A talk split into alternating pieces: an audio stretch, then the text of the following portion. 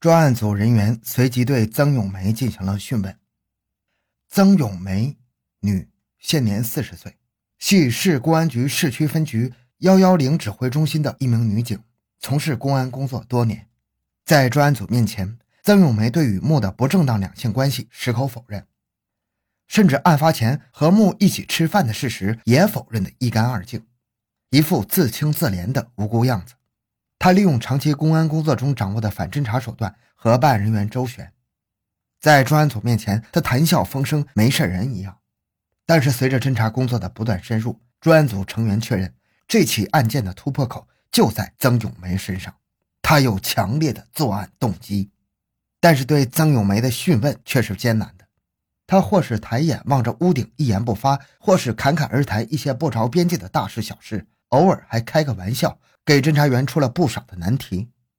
通过外围的调查，两人没有作案时间。世界上没有罪犯不到现场的暴力杀人案件，他到底是谁干的呢？曾永梅敏感地嗅到侦查员的迷惑不解，笑得更灿烂了。会不会是雇凶杀人呢？马金林分局长带领侦查员重新梳理了所有线索。抓住了两个人不正当关系这个疑点，跟他兜起了圈子，以不变应万变，步步为营，层层紧逼，终于撬开了曾永梅的钢牙铁嘴。十月二十四日凌晨三点，漆黑的夜色中，表面镇静的曾永梅，经过长时间的对抗之后，心理防线彻底崩溃了，开始又哭又闹，捶胸顿足：“我把我弟弟害了，把他们全家坑死了。”讯问笔录如下。问：你和老穆是什么时候认识的？我和老穆是一九九四年二月份通过吴某认识的。你什么时候产生要把老穆妻子杀掉的念头呢？一九九七年初，老穆经常和我在一起，他老说他妻子不好，使我产生这种阴影。我想要是除掉他妻子，也是老穆自己干，我不会干。我产生这种想法是这次弟弟从乌市到我这里帮妈妈搬家。在我房子，我弟弟边看电视边和我聊天。我说我挺喜欢老穆的。我弟弟曾健说：“你定了吗？”我说：“嗯。”又说：“我真想把老穆他老婆干掉。”我弟弟当时看了我一眼，问我：“定了吗？”我说：“定了。”我弟说：“我帮你摆平。”老穆什么时候产生要把他老婆干掉的想法？一九九七年，具体几月份记不清了。老穆想把他妻子干掉，嗯，老穆跟你说过几次？老穆前后跟我说了五六次，最后一次是今年八月份老穆提出的。老穆在我房子里跟我说，他要回老家探亲，回上海送女儿上学。我说你老婆不要去。老穆说我就不让我老婆回来。我说怎么不回来了？老穆说我把我老婆从船上推下去，我不允许老穆和他老婆在外面包房子住。如果把他女儿送完后，这件事干不成，老穆和他老婆回山东日照老穆他弟弟家。他弟弟是杀猪的，特别听老穆的话。老穆让他弟弟抽机会把他老婆杀掉。这是老穆临去上海前跟我谈的最后一次。今年十月二十日，老穆从上海回来，我们最后一次在我房子见了面。老穆说，这次到上海，老穆弟弟也到了上海。耿月娥一直没照面，而且他弟弟待了一天就走了。老穆还给他弟弟两百元。老穆为何要跟你说这些？老穆一是骗我，二是给我一个交代，这是我自己判断的。老穆和你商量过结婚的事儿没有？商量过，一九九七年、一九九八年上半年商量的。老穆让我等他两年，因为他要送女儿上学。一是等他把老婆离掉，二是等他女儿上学走。我们俩都商量过。今年十月十六日，你和弟弟曾健商量着要把老穆妻子干掉。你弟问过老穆是什么态度没有？我弟问过了，他问老穆是怎么看的。我说老穆早就有想把他老婆干掉的意思。我弟弟就深思了，不吭声。最后我弟说：“姐，你别说了，我把这件事情摆平。”十月十七日，你和你弟是不是到现场去过？去过。那天去逛街，我给我弟指了一下老穆家的位置。十月二十日，您给你弟打电话的内容是什么？我给我弟打电话说，木哥到呼图壁出差了。我弟说知道了，那是中午打的电话。十月十六日晚上，你和你弟商量如何干掉耿玉娥的经过，详细谈一下。前面我已经讲了，就是我弟从乌市到这边帮我妈搬家，在我房子，我给我弟商量的。十月二十日晚上，你和老穆在一起，你给老穆谈起过要干掉耿玉娥的事没有？我现在说实话，我给老穆谈了这件事，老穆知道这件事。我给老穆说，如果我有一天找人把你老婆干掉，你会怎么样？老穆说正合我意，但到任何时候就是死也不能承认这件事。我说你老婆死了以后你会怎么样？老穆说就是哭也要装得像一点，就是让活人看得像真的一样。你是否告诉老穆让你弟弟干这件事？我没有告诉老穆。你是否告诉老穆什么时间、地点、什么人干掉他老婆？我没有告诉他具体时间、什么人干这件事。老穆在这起案件中，你认为他起了什么作用？他是个骗子。老穆不让我知道他和他老婆感情的真相，从不让我和他老婆接触，就连他女儿的真名字他都骗我。老穆在感情上骗我，在这起案件中，老穆知道这件事。他想借我的手，正合他的意，除掉耿月娥。你是否问老穆要过五十万元？我没有问他要过五十万元。在一次酒后，我和老穆发生争执，我向老穆要十万元，我从老穆生活中走开。我要这个钱是为了还账，老穆没有给我这个钱。原来几年来一直想嫁给穆敦清的他，因为无法达到目的而痛恨其妻耿玉娥。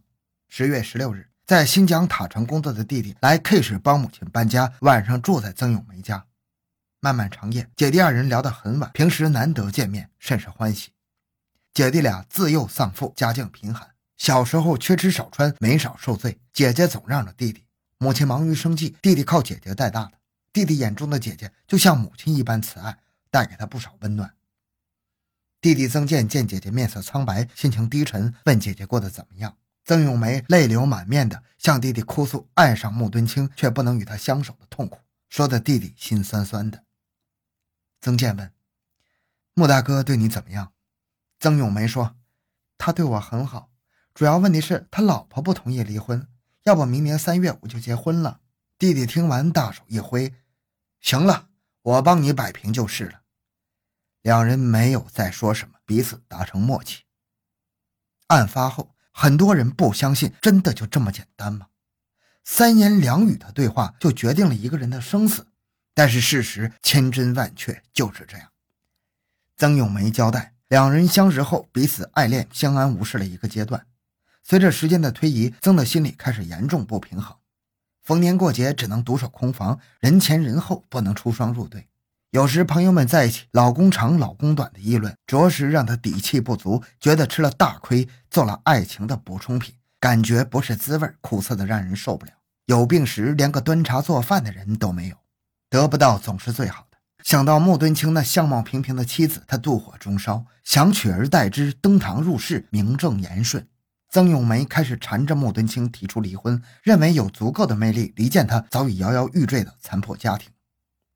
但是事与愿违，几年过去了，穆毅妻子不同意离婚，多次推脱，曾依然是独处，倍感凄凉。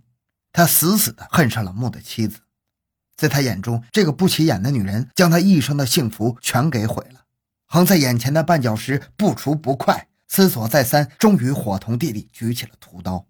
讯问笔录如下：曾健，男，汉族，三十六岁。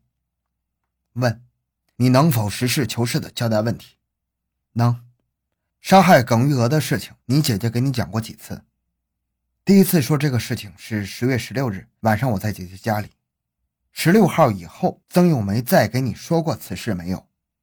再没有说过。十六日晚上，我姐给我说完之后，我心里特别烦。我给我姐说，这个事情你不要再管，我去摆平。专案组人员不相信一起杀人案件的预谋的过程这么简单。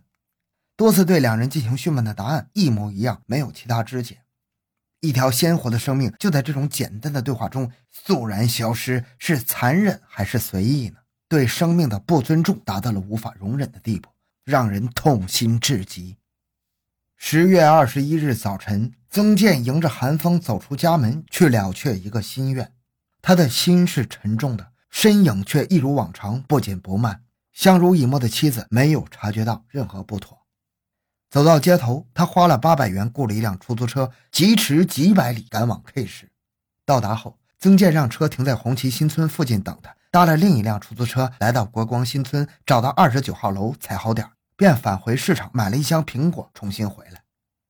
敲门的时候，耿玉娥正在做家务，没有任何防备的开了门。曾进去之后，热情的和耿寒暄起来。耿玉娥给他倒了水，态度不冷不热，送礼的事常有，不稀罕。两人没有什么话说。片刻之后，曾健起身告辞，耿玉娥送他到门口。这时，身体强壮、当过兵的曾健突然猛力用左臂扼住耿的脖子。突如其来的袭击让耿玉娥没有丝毫招架的余地，叫了几声就昏死过去。曾健将死沉死沉的耿玉娥拖到卧室，拿来厚被子捂住她的面部，狠狠地压下去。一会儿，耿就翻了白眼，没了呼吸，瘫成了一堆。看着地上一动不动的耿，曾健怕他不死，解下系苹果箱的尼龙绳子，狠勒住耿的脖子。耿依旧一动不动。曾健仍不罢休，又到厨房拿了一把菜刀，对着耿玉娥的脖子猛砍两刀。霎时间，血流满地，满目鲜红。确定将耿玉娥送上西天之后，曾健不慌不忙，用布将流出卧室地面的血擦干净，锁上门。这一刻，他显示出良好的心理素质。搭着出租来到红旗新村之后，乘坐来时的出租车，当天就返回了塔城的家中。在行刑的时候，有一个细节：姐弟俩并排跪在刑场，等待枪声响起时，有几分钟时间是可以做最终的交谈的，但他们没有说一句话，甚至没有相互对视一眼做最后的告别，就那样面无表情、眼神空洞的等待枪声响起。那一刻，留在他们心中的不知是什么感受。九泉之下，他们相逢时又该说些什么呢？好，这个案子讲到这里。小东的个人微信号六五七六二六六，感谢您的收听，咱们下期再见。